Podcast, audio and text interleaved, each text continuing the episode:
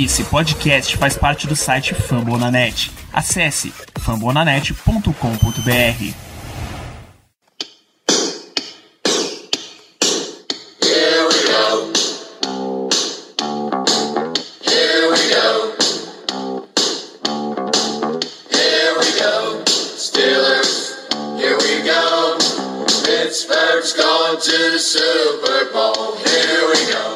Muito bem, pessoal, estamos começando mais um Black Yellow Brasil Podcast, esse episódio 125 do seu podcast falando sobre o Pittsburgh Steelers para todo o Brasil, direto de fambonanet.com.br, do Spotify, Google Podcast, iTunes, Deezer, ou onde você quiser, dessa pranchetinha onde você marcou um- uma caveira que a temporada dos Steelers basicamente acabou. Eu sou Danilo Batista, seu host nessa semana, tentando trazer alguma coisa positiva, porque é um, é um dever cívico nosso manter você com alguma chama de esperança, mas para fazer esse programa comigo eu tenho a presença de Ricardo Azende. Muito boa noite, Ricardo.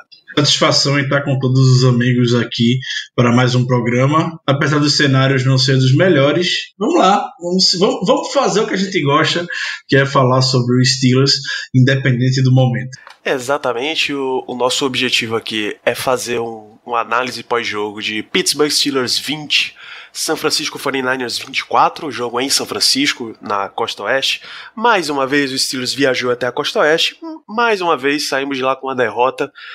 Uma derrota bem fora de script. Se, se você esperava, pelo início da temporada, o que é que o time ia ter de positivo, é um completo desastre, o que o time vinha já apresentando de negativo foi excepcional, então vamos comentar bastante, ou só um pouquinho sobre esse jogo, porque temporada 03 o, o ânimo vai baixando.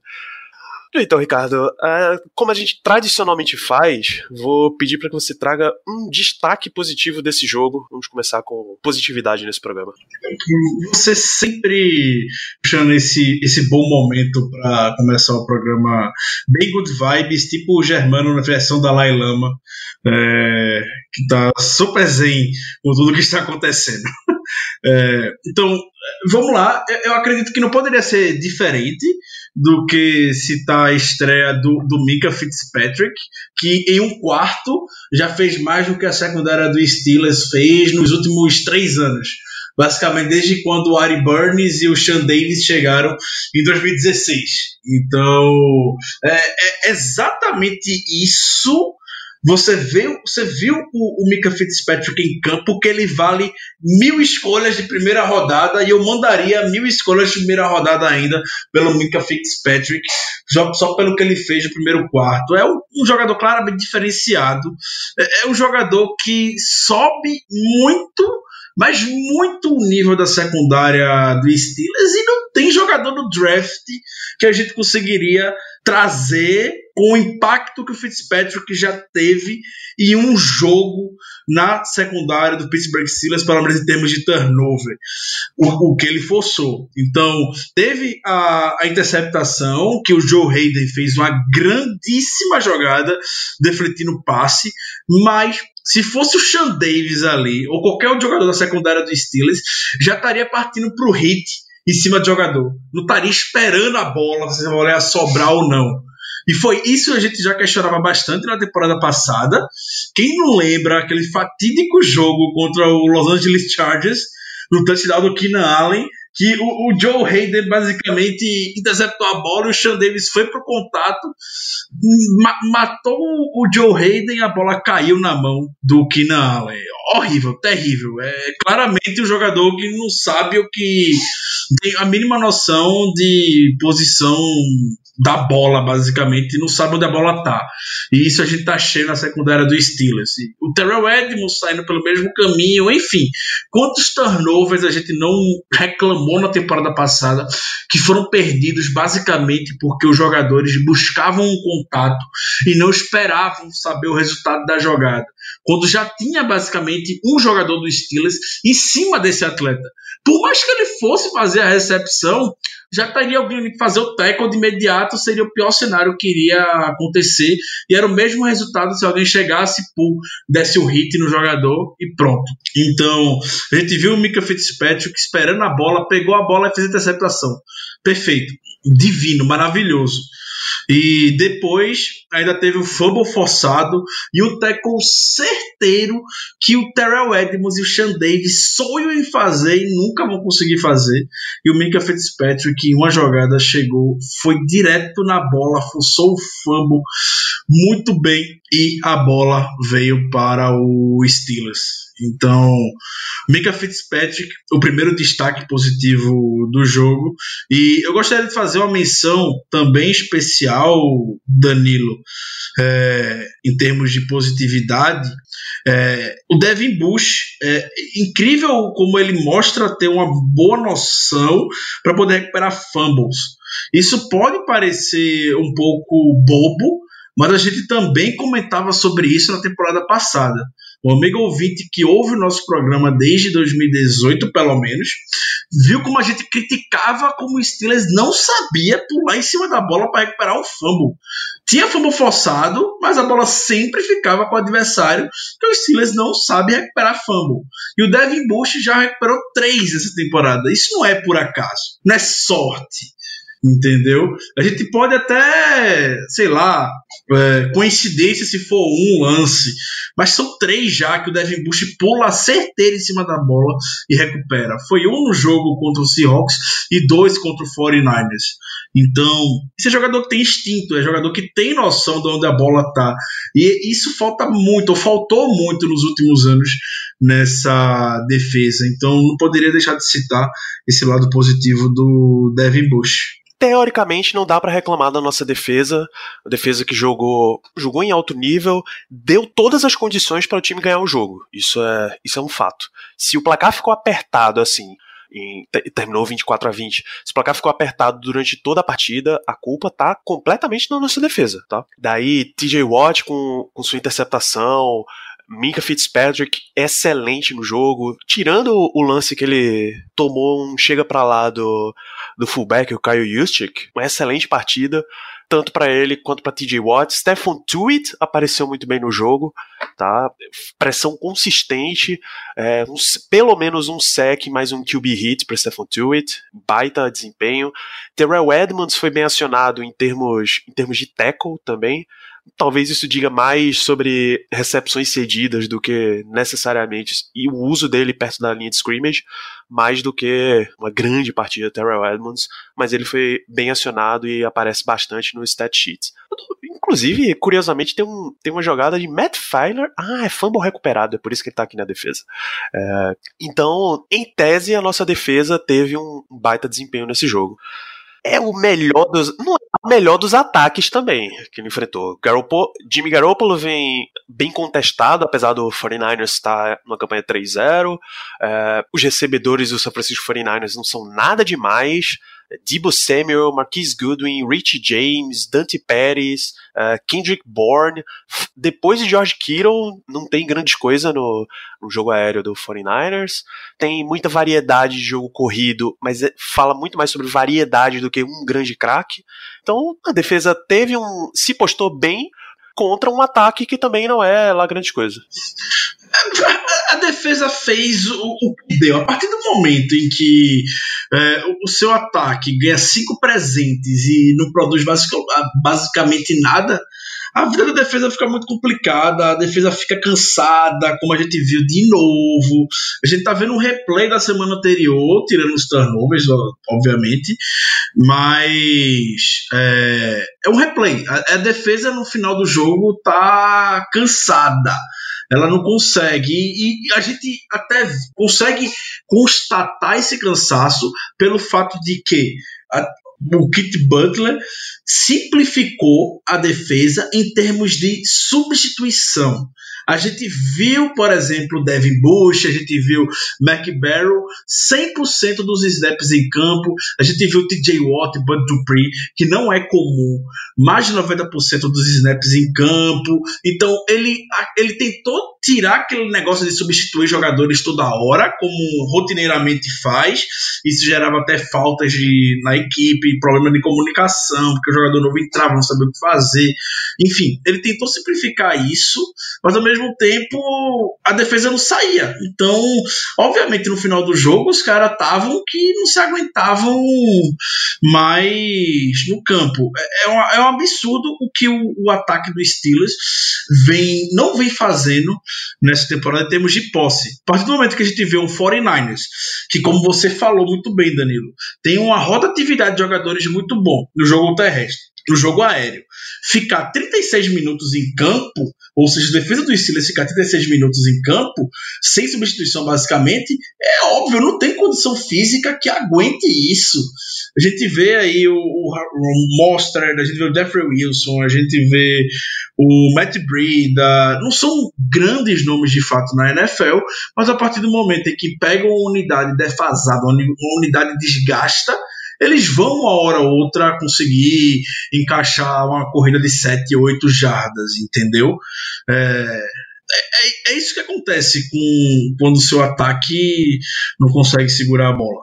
Inclusive, no segundo tempo, o 49ers teve, dos 30 minutos do segundo tempo, 21 minutos com a bola.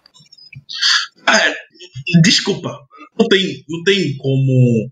A, a, a, eu, eu, entendo quem queira crucificar a defesa, eu entendo quem vê problema na defesa, eu vejo problema na defesa, é, não dá para ter o Kit Butler lá, enfim, mas não pesar pro ataque a, acaba sendo complicado e, e, me dói falar que acaba ficando uma interrogação em cima da defesa por conta disso. Não sei, não sei se a defesa tiver de repente semana que vem é, pode estar tá mudando essa opinião, mas se a defesa na próxima semana conseguir o ataque conseguir ficar mais tempo dentro de campo, a defesa conseguir produzir bem, beleza, aí a gente pode ficar tranquilo. Mas até então a gente vai ficar ainda receoso. É, preciso reforçar aqui. Veja os drives do Pittsburgh Steelers durante todo o jogo, inclusive. 2 minutos, field goal. 1 e 26, punt. 2 e 40, esse é o mais longo do jogo inteiro, field goal. 1 e 45, punt. 48 segundos, punt. 5,55, desculpa, esse é o mais longo, na verdade. Punt, 1,41 interceptação, 1,8 punt, 1,31 touchdown, 1,55 punt, 56 segundos touchdown, 1,20 fumble, 38 segundos turnover on downs. Avançando 5 jardas, 5 jardas, 16 jardas, 15 jardas, 1 jarda, 34 jardas, 12 jardas, 5 jardas, 82 para touchdown, mas aí foi uma big play, porque só teve 3 jogadas. É, 9 jardas e punt, 49 jardas, uma campanha de 2 jogadas. 8 jardas e menos 2 jardas. É literal, isso é muito aquele ataque de Chip Kelly. Você lembra aquele ataque de Chip Kelly no Eagles? Que ele entrava, disparava, só que era 3 and out e a defesa precisava voltar. Entrava 3 and out e a defesa voltava. É, parece que é um ataque no huddle cheirado, ligado na tomada direto, mas não é, é só um ataque ruim. Pra você ter noção da posse de bola do Steelers no ataque nesses três primeiros jogos. O Steelers ficou com a bola no total de 1 hora, 15 minutos e 24 segundos em três jogos. Isso aqui é a pior marca de longe da história do Steelers. Digo da história porque esses dados são puxados desde 1983. Então, antes não tem como a gente saber se não teve uma marca pior, mas eu duvido muito que, que algum time do Steelers tenha ficado menos tempo com a bola do que esse ataque de 2019. E a taxa de sucesso em terceira descida, que só está de 25,7%, é a pior da história do Steelers, novamente com asterístico, de, desde quando começaram a calcular essa, essa estatística, que foi em 1991. Ou seja, é, o Steelers pode estar tá fazendo os seus pontos contra o Seahawks, fez 26 pontos contra o Seahawks, fez 20 pontos contra o, o 49ers, mas é, você, a gente pode afirmar, eu afirmo isso, sem o menor peso na consciência, que eu nunca vi um ataque tão ruim do Steelers como esse. Nunca vi. A gente pode ver algum ano que começou sem Big Ben, não sei, é, e ficar com essa sensação também, mas você vê no, o ataque em campo é, é, algo de se chorar, é algo de se lamentar. E infelizmente, isso você se baseia em fatos, Danilo e amigo ouvinte. Você se baseia em fatos. Não em, em suposições. É, então eu fico com a sensação de que se Big Ben tivesse em campo, não estaria feito nada diferente no jogo de domingo. Por mais que a gente sabe que poderia estar tá tendo algo, uma grande jogada que o Big Ben tira da cartola, porque a gente sabe que ele é um dos melhores quarterbacks da NFL e pode fazer isso mas você se prender aos fatos do, do que o, Randy Fitner está querendo chamar nesse início de temporada, eu fico com essa sensação. E o ataque nas mãos de qualquer quarterback ali estaria desse mesmo jeito. Pois é, o que eu consigo ver é que no máximo Ben já, te, já tem a consciência de que, ok, meu ataque tá saindo de campo muito rápido, que, de novo, tem 3, 4, 5, 6, 7 drives. 6, vai, o sétimo é o, é o fim do jogo. É, tem 6 drives seguidos que o time não passa nem dois minutos em campo. Então, sei lá, aqui pelo terceiro ou quarto ele já tá, ok, preciso dar uma segurada aqui, vamos respirar, vamos fazer um huddle mais completo, vamos segurar até o final do, do snap count, porque mesmo que a outra de, que a defesa adversária tenha a oportunidade de respirar, a minha defesa precisa respirar. Então, vou dar essa oportunidade pros caras, eu sei que eles estão passando muito aqui, muito tempo dentro de campo, não vai ter a menor condição deles renderem. Então, segura, vamos com calma, cadencia o jogo. Three and out, beleza, three and out, mas pelo menos é um three and out cheio, saca? Pelo menos você tenta dar algum descanso para a defesa. Ficou parecendo que a, até a comissão viu, pô, a gente tá. E o time nem tava tão atrás. Quando tava muito, muito atrás do placar, era quatro pontos. Então, a gente precisa logo ampliar esse placar, precisa aproveitar e não aproveitava. Pe pegou no começo posições de campo ótimas, não converteu, chegou no final com as posições normais de campo, saiu muito rápido e deu posições boas para São Francisco. Então, assim, meu amigo, não vai ter defesa que a defesa milagrosa que aguente. Se a gente lembrar a defesa do Broncos, quando recentemente nessa era pós Peyton Manning, com o Paxton Lynch, com o Trevor Simeon, com o Brock Osweiler, quer dizer, não teve Brock Osweiler, mas todos esses caras abaixo da média, eles jogavam pra caceta, mas chegavam num ponto que, ok, daqui pra frente, a gente já infelizmente cedeu tantos pontos, 20, 21 pontos, daqui para frente meu ataque não vai chegar. Então não adianta nada eu segurar, vamos, deixa rolar que já era. Essa é impressão que dá que vai acontecer com os Steelers a qualquer momento, bicho. Ó, o Ricardo, você mencionou o tempo de. a quantidade de snaps, na verdade. Cinco jogadores ficaram 100% dos snaps em campo: Minka, Devin Bush, Steven Nelson, Terrell Edmonds e Mark Barrow. Também são jogadores que basicamente não têm substituto, tá? Os safeties, os substitutos são Cam Kelly e Jordan Dangerfield, que é até perigoso você deixar esses caras muito tempo em campo. Linebacker também não tem substituto para inside. Você vai, ou você vai come, você começaria a dar oportunidade para Ulysses Gilbert e J. Ron Elliott, ou deixa os caras que estão lá mesmo. E aí quem começa a rodar são é corner, é, linha defensiva. Linha defensiva troca o tempo inteiro. Mas cinco caras 100% dos snaps, Joe Hayden 99%, Bud Dupree 95%, TJ Watt 91%. Então oito dos nossos titulares tiveram 90% ou mais do tempo em campo.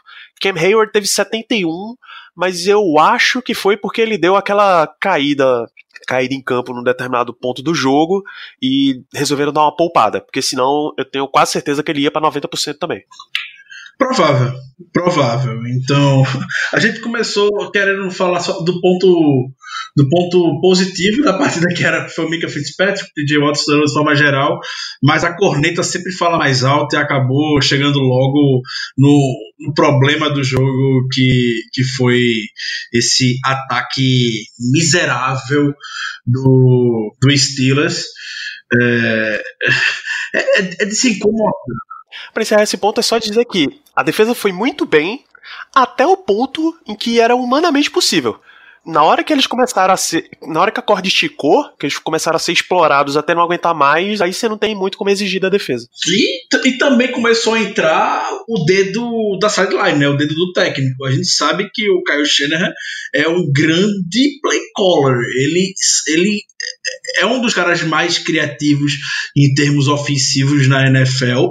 Como você bem falou, é, de termos de playmaker no ataque, só tem o, o George Kittle, mas aí ele viu, pô, o ataque do Steelers só tá, tá ficando um pouco tempo em campo. É, vamos começar. É, é, é passe rápido, passe rápido. Vou, os caras já estão todo confuso. Vamos fazer motion de um lado, motion pro outro e, e vamos seguir andando. E pronto, simples, simples. Tem uma hora que a gente sabe que a gente não tem comando técnico na defesa do lado de fora, não, com o Kit Butler.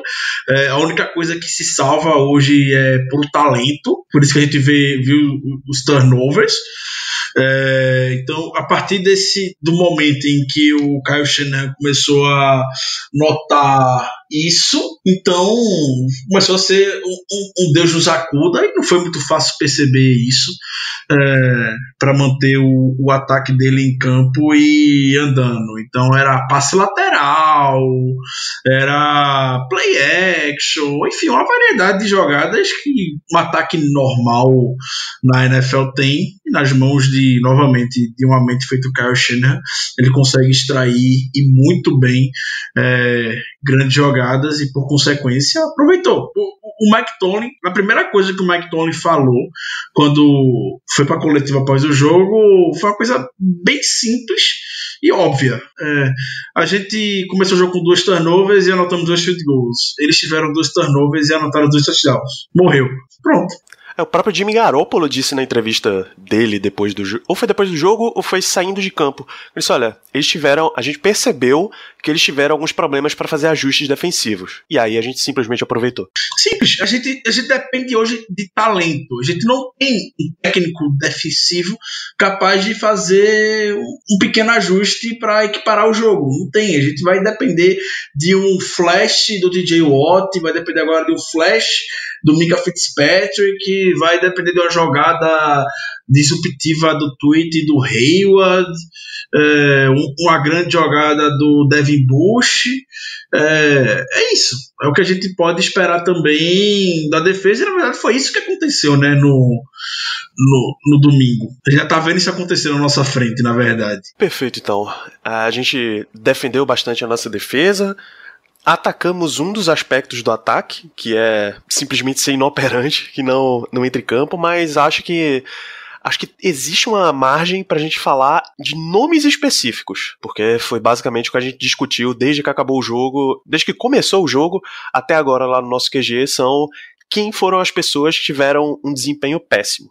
Uma da, é claro que uma das perguntas que os nossos ouvintes estão mais se fazendo é sobre o estreante titular da, da semana, que é Mason Rudolph. O Matheus, que tá como Zinho03 Moncrief out, inclusive Moncrief nem jogou, é, do inofensivo ataque de domingo. Em porcentagem, quanto é que vocês colocam em Rudolph, quanto iria para o corpo de recebedores, quanto para chamadas e quanto para defesa dos 49ers?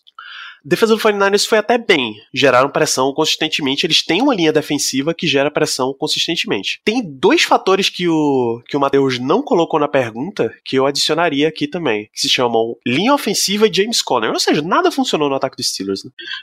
É, é importante você citar esses dois aspectos, botar nessa equação do o James Conner linha ofensiva, que realmente foi tudo difícil, foi tudo complicado a, a, linha ofensiva perdida contra um, um, uma boa, um bom front da equipe do 49ers, de Ford de um lado, Nick Bolsa do outro, de Ford em cima do Matt Feiler, coitado, o Nick Bolsa em cima do Villanueva, coitado do Villanueva, é, e o DeForest Buckner no meio conseguindo gerar pressão também. Então, a linha ofensiva não começou bem, tem disso, tem o, o, do James Conner, que eu acredito que a gente possa falar um pouco mais na frente, mas respondendo a pergunta do grandezinho, é, eu vou botar.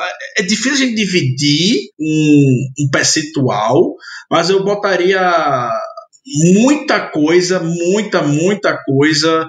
É, vai, vai para representar alguma coisa, eu botaria 100% nas costas do Randy Fitner, da comissão técnica. É, eu, eu, eu, me, eu me pergunto sério, o que é que esses caras fazem durante a semana? Você sabe que a sua quarterback, basicamente rookie, que é o Mason Rudolph, não tem experiência na NFL, que vai entrar em campo. É, eu, eu tenho uma coisa para mim que me marcou muito na quando o Nick Foles teve aquela arrancada nos playoffs e levou o Eagles ao Super Bowl e que eu, eu levo até hoje que foi o momento onde o Doug Peterson chegou e sentou com o Nick Foles e falou e aí como é que você, como é que eu posso facilitar a tua vida como é que você se sente confortável jogando. Vamos sentar e ver grandes jogos que você já teve, porque na época do Andy Reid, se não me engano, foi na época do Chip Kelly, o Nick Foles teve grandes partidas pelo Eagles. O Nick Foles era um grande nome na, no college football lá em Arizona, era uma happy pass office. Então vamos ver, vamos sentar e ver como é que você se sente confortável jogando. E é para fazer a mesma coisa com o Mason Rudolph. O Mason Rudolph ele não é confortável jogando esse jogo lateral. Ele não foi montado na, na época de college football para fazer esse jogo lateral, podemos dizer. É, ele veio da Big 12. A gente sabe a Big 12 como é, é, deve ser provavelmente a conferência do college football que tem um jogo mais vertical possível. Então, nomes recentes só dois nomes recentes que têm certo destaque na NFL hoje que vieram da Big 12 e foram contemporâneos, basicamente, do Mason Rudolph. São da mesma classe, né? O, perdão, não são da mesma classe, mas são nomes contemporâneos na, do Mason Rudolph. Tem o Baker Mayfield e o Patrick Mahomes. São dois jogadores que viveram a, a, a Big 12 com o Mason Rudolph. E só para dar um, uma noção, pelo menos em termos de jardas lançadas, na carreira na, na, na Big 12, o Mason Rudolph ele teve 13.618 jardas entre 2014 e 2017 por Oklahoma State. Ele está em quarto lugar na história da Big 12. Ele, em terceiro lugar tem o Baker Mayfield, que jogou quatro anos, então lançou 14.607 jardas. Então, é um cara que ele sabe lançar bolas mais mais verticais, ele consegue lançar a bola mais profunda. A gente viu isso no jogo quando ele lançou o touchdown pro Deontay Johnson, a gente viu isso na pré-temporada, a gente viu isso na até no passe profundo pro James Washington que teve a interferência. Então, não é algo que é misterioso, é algo que a gente sabe que o Mason Rudolph tem capacidade que ele já mostra desde a época do college football. E não tem uma pessoa na comissão técnica do Steelers para chegar e ver isso. É algo tão óbvio que até o James Conner, hoje, num programa de rádio, comentou, falou que é, sabe que quando o ataque começou a andar mais para frente e não para o lado, começou a fluir mais as coisas. E foi assim que o Mason Rudolph conseguiu andar na semana passada contra o Seahawks. Então, uma semana de preparação, não tem uma mente pensante no ataque do Steelers para poder ver isso, porra. É, é, é difícil, porra. É difícil. A gente não tá falando de um cara que é um Dick Dunk que vai ficar lançando bola rápida, bola curta toda hora. Tá falando de um cara que ele pode não ter o braço mais potente do mundo, mas é um cara que tem experiência lançando bola ao fundo do campo. É um cara que se sente confortável fazendo isso. É um cara confortável sendo um gunslinger, entendeu? Porque a gente hoje a gente fala tanto do, de dois quarterbacks que dizem, entre aspas, aspas bem grandes, que são reféns de sistema, podemos dizer. O, o histórico Tom Brady, que dizem que sempre é um quarterback de sistema do Bill Belichick, e mais recentemente o Patrick Mahomes, que está revolucionando a NFL, junto com a mente brilhante do Andy Reid no ataque do Kansas City Chiefs, que bota qualquer jogador ali e consegue fazer com que ele renda. O Patrick Mahomes está quebrando recordes e recordes. E a gente olhava, a gente olha o Patrick Mahomes hoje, a gente fala que é jogada de videogame, é jogada de college football, porque é como ele se sente confortável jogando. Né? Foi como o Andy Reid chegou e falou: beleza, é isso mesmo. O cara tá confortável jogando assim, então vamos deixar o Patrick Mahomes jogar como ele aprendeu basicamente. Eu acho que a figura de um técnico na NFL é ser de um grande facilitador. E a gente não vê isso na nossa comissão técnica, nem no ataque, nem na defesa. Então, a partir do momento que entra um cara novo, a gente tem que facilitar a vida para ele. Pô. Sem Taube já tem um entrosamento com o James Washington da universidade. Aproveita esse entrosamento. Deu tão certo na pré-temporada. Obviamente não dá pra gente comparar os ritmos de jogo, mas é uma química que já existe. Não é que você precisa trabalhar ainda, entendeu? Então, é, respondendo a pergunta, depois disso tudo, a culpa vai toda pro Rate Fit. Né? Pois é, então faltaram inclusive opções pro nosso ataque. É, você viu, e como você vai ver em toda a temporada, Ju vai estar pressionado o tempo inteiro. O tempo inteiro. É, não é o não é o, do feitio do 49ers, apesar de ter Richard Sherman. Sherman é um cara que ele prefere se manter de um lado só do campo o tempo inteiro. Ele cobre ali o lado esquerdo e ele diz: quem vier para o meu lado aqui não vai, não vai se firmar, não vai conseguir nada. E é isso geralmente o que acontece. É, a gente teve James Washington Deontay Johnson, os dois meio que se revezando, como wide receiver 2, sem grande produção de nenhum dos dois.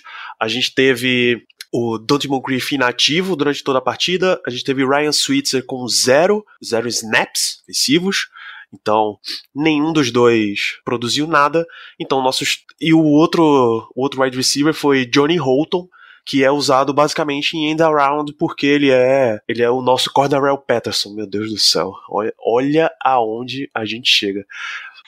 Só, só, só, só um, um, um, breve comentário, sem querer atrapalhar, Danilo. Mas pode botar qualquer pessoa botar qualquer pessoa nesse ataque do Steelers.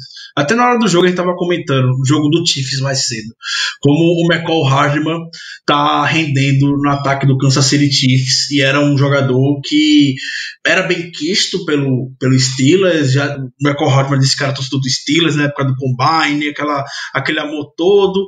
Mas a gente tem certeza, plena consciência, de que se o McCall Hardman tivesse aqui em Pittsburgh, ele não estaria fazendo nada dessas grandes jogadas que ele tá fazendo pelo, pelo Kansas City Chiefs. Então, o problema tá na sideline, o problema tá no, tá no comando técnico, o problema tá em quem chama a jogada. Pois é, a gente ainda viu o nosso Tyrant Vince McDonald sair lesionado do jogo, e nesse momento, aí é que eu sabia que não ia dar em mais nada mesmo, porque Zach Gentry mal mostrou na pré-temporada que tinha condições de ser um Tyrande ativo toda semana na NFL. E o outro Tyrant, Xavier Greenbow, mostrou de novo que não tem a menor condição. Foi um passe na direção dele que ele basicamente tinha dois tijolos na mão porque a bola não, não fica. A bola bate e sobe. É isso que acontece quando você tem Xavier Greenbow como Tyrant. Mas aí, os Steelers me vêm no exato momento desta gravação e anuncia que está fazendo uma troca com o Seattle Seahawks para pegar o Tyrande Nick Vannett, direto de Seattle. Informação do Adam Schefter no momento da gravação desse podcast. É impressionante que o Silas foi com a gente, né, Ricardo? Um jogador de 6'6 de altura, 257 libras. Eu acredito que não seja surpresa pelo Steelers estar indo atrás de jogadores de Ohio State. Quando a gente puxa lá no draft o, o, lá no draft 2016, quando o Nick Vannett foi interessado, obviamente a gente vê o histórico do interesse do Steelers pelo é, pelo tie end. Ele era o tie end mais alto da classe 2016, 1,98m. É um cara que nesse, durante esses anos em Seattle é, teve um, um espaço moderado, podemos dizer, mas se eu falar que eu acompanhei a carreira dele esse ano, eu também vou estar mentindo. Então, eu não, não arrisco nem muito a dizer sobre isso. Mas uma coisa eu quero chamar a atenção: isso eu não precisei nem pesquisar, porque quem acompanha o podcast há anos sabe o eu tenho um verdadeiro tesão por jogadores de Spark. E o, o Nick Vennett era um dos atletas com maiores Sparks da NFL na, no Combine. E eu preciso nem pesquisar porque eu lembro. Eu lembro. Então, não é à toa que ele foi pro Seattle. Seattle é um dos grandes times que seleciona jogadores do Spark. Spark, para quem não conhece, são jogadores básicos, uma calculadora basicamente que mede o atleticismo dos, dos jogadores. Então, provavelmente a lesão do, do Vince McDonald é o que a gente deve ser mais delicado do que a gente imagina. Ele tá com a tipóia no braço e tudo mais. E precisou, obviamente, fazer um move pro mercado, porque não dá para ter, como você falou, o Xavier Green, o Zach Gentry na posição. O Steelers foi lá e, e garantiu o seu, o seu jogador, o seu tie end. É, eu nunca vou questionar isso. tá aí uma coisa que eu não vou questionar para posição, porque pior que tá realmente não tinha como. Então, vamos lá. Seja muito bem-vindo, Nick Venet. É isso, foi escolha de terceira rodada do draft 2016, como o Ricardo disse, saindo de Ohio State. E aí eu tô com o artigo sobre Nick Vannett aqui. E bicho, a classe 2016 de Ohio State, The Ohio State University, é maravilhosa.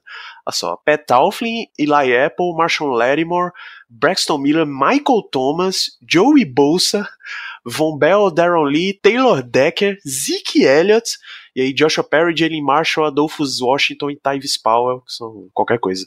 O, o Pro Day de Ohio State, obviamente, teve a presença de Mike Tomlin, e é, ele era o quarto melhor tight da época do draft dele. O problema é que em Seattle ele tinha a concorrência, na maior parte do tempo, de um tal de Jimmy Graham. Se Jimmy Graham não era usado como deveria ser usado em Seattle, imagina Nick Vannett, né?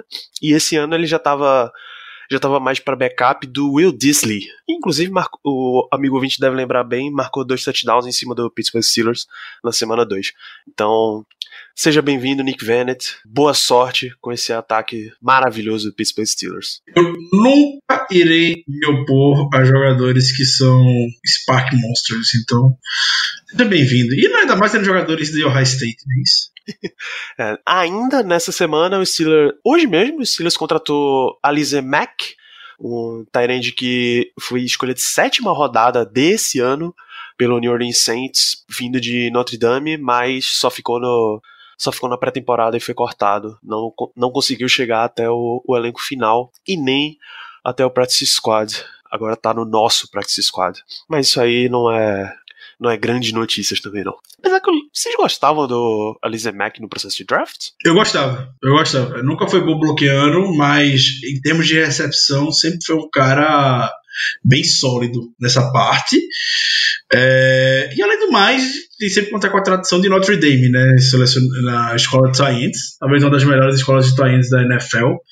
Então, sim, para mim ele já é uma, inclusive uma, uma adição melhor do que Zach Gentry já. Maravilha. Zack Gentry tinha a faca e o queijo na mão e agora tá completamente ameaçado. Eu não sei nem se ele vira vira 2020 como membro do Pittsburgh Steelers. Mas enfim, então é isso. A gente teve um desempenho péssimo em termos de recepção, uma, uma série de chamadas péssimas também de ataque para Mason Rudolph, como, como a gente já, como você já comentou. Então, ataque aéreo dos Steelers, esquece a maior parte dos passes para sair de mais de 5 jardas da linha de scrimmage, e eu imagino que seja que tenha sido mais um problema de chamada do que necessariamente um problema que Mason Rudolph não consegue passar. É, a gente simplesmente não teve jogo de bola longa, então era razoavelmente fácil para o 49ers encher o box, encher a defesa de jogadores perto da linha de scrimmage, e aí você acaba com o desempenho de linha ofensiva, acaba com o desempenho de jogo corrido, e James Conner não teve lá quando, quando a gente precisou, né? Na hora em que o Steelers podia, podia vir para um drive da vitória, acabou com, a, com as nossas esperanças e expectativas. Você quer comentar James Conner?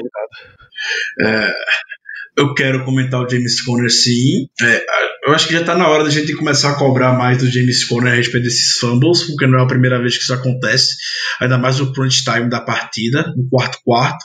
Então, de cabeça, rapidamente, fumbles que basicamente custaram resultados positivos. A gente pode falar Browns na primeira semana, Broncos, Browns na primeira semana de 2018, obviamente. Broncos na temporada passada e 49ers agora. Então, se é o jogador, a gente tá ralando pau em cima dele. O Conner, por mais que seja um cara carismático, tem uma história legal, é um cara de Pittsburgh, identificado demais com o time, com a cidade, é, não pode passar a mão na cabeça dele mais não. É, é, é para ser cobrado sim, é para começar a perder snap sim. Se o Moncrief com drop foi cobrado e ficou inativo, eu não digo para deixar o Conner inativo também, mas que comece a ter uma proporção maior envolvendo o Jalen Samuels, envolvendo o Ben Snell, porque não dá. O Conner realmente não está fazendo um, uma boa temporada. É, a, o Muncha está fazendo uma falta maior do que a gente imaginava pelo menos no termos de jogo terrestre, mas tem que isso não é algo para ser mudado para ontem. Então, sim, a partir da próxima semana eu espero sinceramente ver mais de Jalen Samuels e Ben Snell em campo e não vejo a Conner dominando os snaps ofensivos no jogo terrestre. Perfeitamente. Eu espero também que tenha alguma variedade a mais de jogada para os Steelers, porque só essa, só esse play calling que tem não dá, não dá mesmo, realmente não dá. A não ser que você tenha mais algum destaque de dentro do jogo, a gente passa para as perguntas da audiência, Ricardo. Nada mais a falar, Danilo. Podemos prestigiar nossos ouvintes. Vamos lá, Bruno Braga. Depois do último jogo, quem tá mais em xeque, Randy Fitchner ou Keith Butler? Mas que eu esteja odiando o Randy Fitchner, foi o, o, o, coordenador ofensivo que eu mais peguei ranço rápido, Kate Butler é, é de ano já, não dá. É outro que já deveria ter. Deveria nem estar tá mais aí na sideline. Então vai continuar sendo ele. Perfeito. O Rodrigo, Rodrigo Generali pergunta sobre equipes que saíram de 0-3 rumo ao Super Bowl. Rapaz, você fez uma pergunta bastante difícil, mas a internet proverá, né? Equipes que foram aos playoffs, tá? O Houston Texans de 2018 começou 0-3 e terminou 11-5, mas eles tiveram uma sequência de umas 8 ou 9 vitórias seguidas. O Buffalo Bills de 98, e, e essa diferença é complicada para os Steelers, começou 0-3, terminou 10-6 e perdeu no Wild Card Round. O Detroit Lions de 95 também terminou 10-6. Também foi eliminado no Wild Card, mas teve uma sequência boa no final da, da temporada. O San Diego Chargers de 92 chegou a ficar 0-4, mas conseguiu reverter, ganhou 10 dos últimos 11 jogos, ganhou a divisão ganhou no Wild Card para Kansas City e perdeu para Miami na rodada seguinte, Divisional Round, que, salvo engano, é o famigerado Epic em Miami. Não porque o San Diego Chargers não perdeu aquele jogo. É, o Tampa Bay Buccaneers de 82 também conseguiu chegar aos playoffs, mas foi uma temporada com, com greve. E o New York Jets de 81 que terminou em. terminou com 9-2, terminou com 10-5-1 e aí foi eliminado pelo Buffalo Bills. Então, de caso recente, é o Houston Texans de 2018. Ou seja, é muito complicado de conseguir reverter isso daí. É muito mais provável que o Steelers não vá aos playoffs mais uma vez do que ter esse grande comeback. O nosso glorioso Dantas faz a pergunta: ah, sempre foi comentado que na prática nosso offensive coordinator era Ben Roethlisberger. Sem ele, Randy Fitner tá perdido em como estabelecer um plano de jogo e fica com medo de tomar maiores riscos, como foi nesse domingo? Ou seja, é medo de Randy Fitchner? Diria medo não, diria burrice mesmo. Não é medo não. É, é, ele sabe, ele sabe que o Rudolph pode lançar passe longo, é porque ele é burro. Não tem outra explicação você fica você toma você, você fica toma você se previne quando você tá com um quarterback sei lá sei lá contra o McCoy Moore que sei lá lança lança cinco jardas na frente só enfim um quarterback desse aí você se previne vamos a exemplos dos Steelers quando você tá com Michael Vick Landry Jones uh, Bruce Grakowski Charlie Batch Charlie Batch Sim, tem sim, mas tá com Mason Rudolph, você tem que soltar o braço do menino. É isso, você quer mais. Você quer mais testar o jogador para ele ter sucesso do que necessariamente ficar segurando para só gerenciar a equipe. Porque o Steelers tem tudo a ganhar se Mason Rudolph tiver um desempenho explosivo nessa temporada. Você coloca uma, uma pulguinha atrás da orelha do técnico de ele ou Ben Roethlisberger? Coloca. Adianta de alguma coisa? Não, porque se é o time de Ben Roethlisberger. Mas você precisa soltar o moleque. Deixa ele jogar. Faz o eu odeio ter que fazer essa comparação, mas faz o New England Patriots, solta o Jimmy Garoppolo e ganha a escolha com ele depois, pô. Se tu não vai aproveitar, troca. É isso que tem que fazer. É isso que todo time com a gestão decente na liga faz. Rafael, por que é tão difícil o Steelers manter equilíbrio entre o ataque e a defesa? Quando um vai bem, o outro falha. Geralmente essa é a lei da NFL, né? Você não consegue ter um time estelar em todos os lados do campo. Não, mas com Steelers, não é de agora que isso acontece. Faz alguns anos que eh, tem até jogo, tem, tem momento que a defesa começa bem a temporada, o ataque vai mal. Aí quando o ataque engrena, a defesa recua. Isso aí vai sempre cair na mão novamente da comissão técnica, que não consegue encontrar o ritmo para esse time. É isso, isso é tradicional. Thiago Marins, ainda temos chance de playoff depois de perder Big Ben com 0-3. Já respondeu essa pergunta para o Rodrigo, mas em, em resumo, não. É, o Léo Biller, a óbvia reformulação necessária da comissão técnica tem que passar por Mike Tomlin. O time tá jogando tão mal por falta de talento mesmo. Me dói falar isso. Eu, essa semana até brincando, brincando barra brincadeira séria no QG, falando que é, eu, eu só morro abraçado com três coisas envolvendo Steelers. Eu morro abraçado com meu QB, com Ben Roethlisberger. Eu morro abraçado com qualquer escolha que envolva a primeira rodada do Kevin Colbert. Eu morro com o Devin Bush, morro com o Mika Fitzpatrick. E eu morro com o meu Mike Tomlin. Mas me dói falar que a gente tá chegando no ponto que sim, vai ter que passar pela cabeça do Mike Tomlin a reformulação. É, eu fico com a sensação de que isso vai gerar polêmica, tenho certeza, mas é, é uma opinião minha. Eu, eu fico com a sensação de que Mike Tony pode ser o cara certo para poder estar tá reformulando o Steelers. É, e ao mesmo tempo, não tem como não ficar receoso das escolhas que ele pode fazer na, nas mentes pensantes de ataque e de defesa. Eu falei algumas semanas atrás. É, o Mike Tomlin é para ser aquele cara tipo Mika Fitzpatrick quando chegou semana passada, falando com os olhos brilhando de que eu sempre sonhei em jogar para Mike Tomlin. Quando eu conversei com o Mike Tomlin na época do Combine, é, eu me encantei, é um cara que eu vou jogar. A gente vê todo mundo na, no vestiário do Steelers falando isso.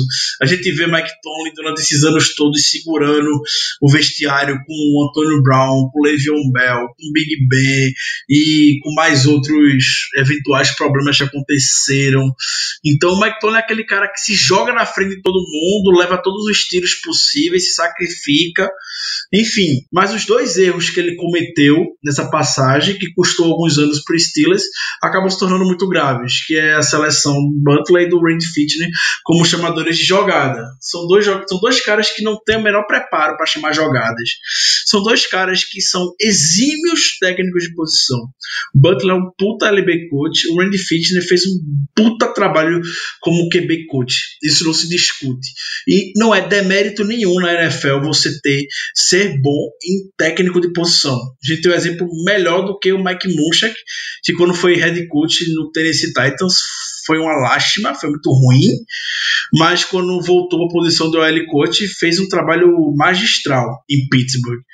Então isso não é demérito nenhum, mas a gente precisa ter, ter gente no ataque na defesa que chame jogada. Eu acho que o Mike Tomlin pode ser o cara para conduzir uma nova geração dos Steelers, mas ao mesmo tempo vai ficar, fica na minha cabeça quem ele vai selecionar para isso.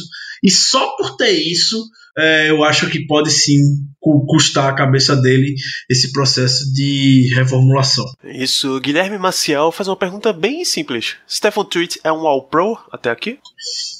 Não, não. Eu também acho que não. Tá fazendo uma grande temporada, mas não. Tem, tem muito outro defensive end na frente de Stephen Tweet. O X, como ficam nossas necessidades de draft depois de todas as movimentações das últimas semanas? Bicho, a única coisa que eu sei é que a gente provavelmente não vai atrás de quarterback. Nem isso eu posso afirmar que a gente não vai atrás de quarterback. Diz, a pergunta é: ninguém sabe como é que fica como é que fica a necessidade de draft, ainda tá muito cedo para falar disso. Sim, o Steelers está fazendo todo o povo necessário para, pelo menos em 2020, quando tiver Big Ben, é, continuar sendo um perfil. Um perfil. continuar sendo um time competitivo.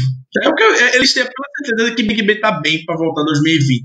Senão eles estariam fazendo tudo isso. Pegar o Mick Vennett agora, pegar o Mika Fitzpatrick, que eles estão confortável com a base que está se montando, basicamente. Então, segue o jogo. Perfeito. O Rafa pede comentários sobre o nosso jogo corrido, sobre a nossa linha ofensiva. A gente já comentou enquanto falava do jogo.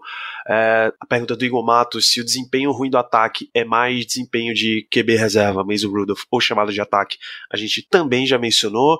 Ben Roethlisberger vira coordenador ofensivo antes de Terry Walsting virar, virar coordenador defensivo? Já virou. já virou, a gente não sabe o Big Ben. E, inclusive, um dos grandes problemas desse jogo foi não ter o nosso coordenador ofensivo de facto ali na sideline. É, Thiago Santos, o que vocês acham sobre trazer um recebedor como Dez Bryant para ajudar este corpo de recebedores? Se você me perguntasse isso há três semanas, eu diria que você louco. Hoje eu vejo sentido nisso. Eu vejo sentido em trazer um, um experiente, um cara experiente feito o Dez Bryant para a posição. Até porque é provavelmente o, o único free agent wide receiver de algum nome que, claro, não conhece os Steelers como Eli Rogers conhece. A situação dos Steelers é tão delicada em todo, em, no time que a gente tá pedindo a volta de Eli Rogers, a gente tá pedindo a contratação de Michael Floyd. Nossa senhora! Um, um dos piores wide receivers que eu já vi na minha vida, foi dispensado recentemente. Mas estão querendo a contratação de Michael Floyd. A situação tá, tá dura mesmo. Vai desaposentar Eric Decker também, porra? Pelo amor de Deus. Olha o que os caras estão pedindo, bicho. É, Gustavo Torres, preparando o cenário para a próxima temporada.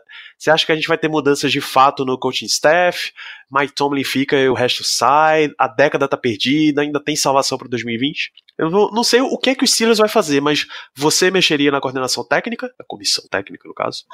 Mandaria o Kit Butler embora, com toda a certeza absoluta desse mundo. Chamaria um, uma mente defensiva que ficasse eventualmente disponível no mercado.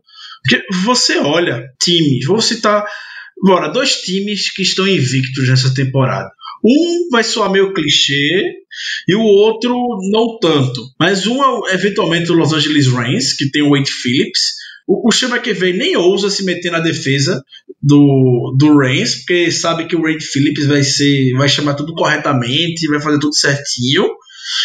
Então, eu sinto inveja de ter gente com a defesa como essa, ter um cara que chama jogadas. E eu também, a defesa que eu quero chamar de atenção é do Green Bay Packers que foi forte no mercado, tá talentosa e tem o Mike Petin chamando jogadas, que é um exímio play caller defensivo. E a gente vê o Packers, basicamente a defesa do Packers conseguindo levar o ataque do Green Bay, que hoje, convenhamos, só tem Aaron Rodgers. Devante Adams, tá todo mundo em cima dele não tá tendo espaço e estão conseguindo andar porque a defesa tá forçando muito turnover, tendo muito sec, investindo pesado, tem um bom técnico, estão tendo resultados. Então é uma realidade muito próxima da do Steelers, só falta ter um técnico para fazer isso. Correto, eu também, também mexeria em termos de coordenação muito mais do que nosso head coach. Já já tá mais do que provado que a parte de gestão de elenco, Mike Tomlin sabe fazer muito bem, que é o, o grande papel de um head coach. E aí cabe a ele ter melhores auxiliares em termos de coordenação, de tanto de ataque quanto de defesa. Mas a gente sabe que ataque, coordenador de ataque não vai ser mexido porque Ben Roethlisberger assim não o quer.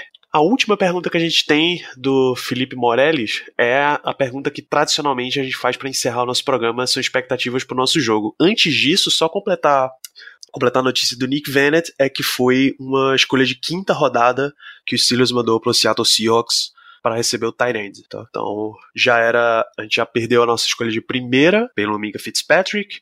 A escolha de terceira foi na troca do Devin Bush. E agora a nossa escolha de quinta rodada vai para Seattle pelo Nick Vannett. Então, respondendo à pergunta do Felipe Morales e encerrando esse programa efetivamente, Ricardo.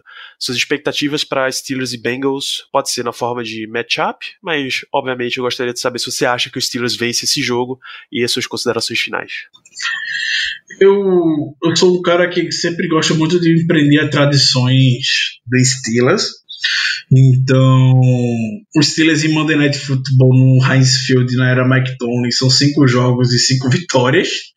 Se quiserem se prender a isso, então fiquem comigo, que eu vou, vou me prender nessas tradições de sempre, as marcas devem vencer.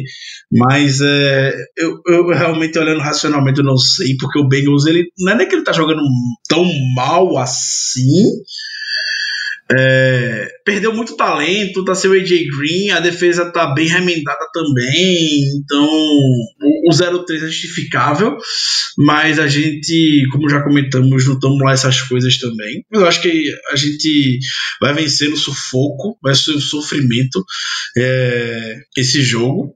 um matchup que eu queria destacar vai ser eventualmente do mesmo jeito que a gente sofreu em determinado momento do jogo com 49ers, um Bengals vem mais tem jogadores até melhores para fazer esse papel, que é o Joe Mixon e o Giovanni Bernard, é, saindo do backfield, recebendo passes e correndo com correndo com a bola.